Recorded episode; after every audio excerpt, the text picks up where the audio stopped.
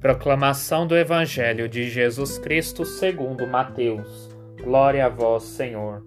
Naquele tempo, Jesus começou a mostrar a seus discípulos que devia ir a Jerusalém e sofrer muito da parte dos anciãos, dos sumos sacerdotes e dos mestres da lei, e que devia ser morto e ressuscitar no terceiro dia. Então Pedro tomou Jesus à parte e começou a repreendê-lo, dizendo: Deus não permita tal coisa, Senhor que isso nunca te aconteça.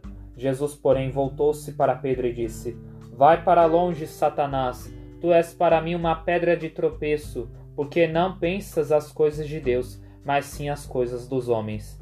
Então Jesus disse aos discípulos: Se alguém quer me seguir, renuncie a si mesmo, tome a sua cruz e me siga.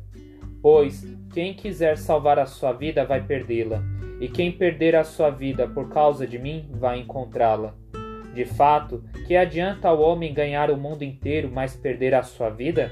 O que poderá alguém dar em troca de sua vida?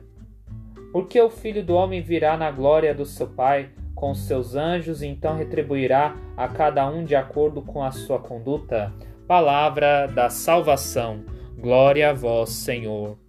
Jesus conscientiza cada um de nós, antecipando os fatos que estavam destinados para cumprir a sua missão aqui na terra, e com isso fez com que fosse repreendido por Pedro, por estar colocando obstáculo em sua missão. Muitas vezes não abraçamos a missão que Deus dá para cada um de nós, porque colocamos obstáculos em nossa missão e não percebemos que estamos sendo pedras de tropeço em nossa vida para acolhermos a missão que Deus dá para cada um de nós. O próprio Cristo nos mostra as condições e as exigências para podermos segui-lo.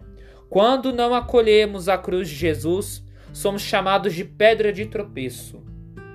Para aqueles que têm a disposição de estar acolhendo a missão que Deus dá para cada um de nós que possamos acolher a missão que Deus tem em nossa vida, para que não viramos pedra de tropeço para aqueles que têm a disposição de estar seguindo o próprio Cristo.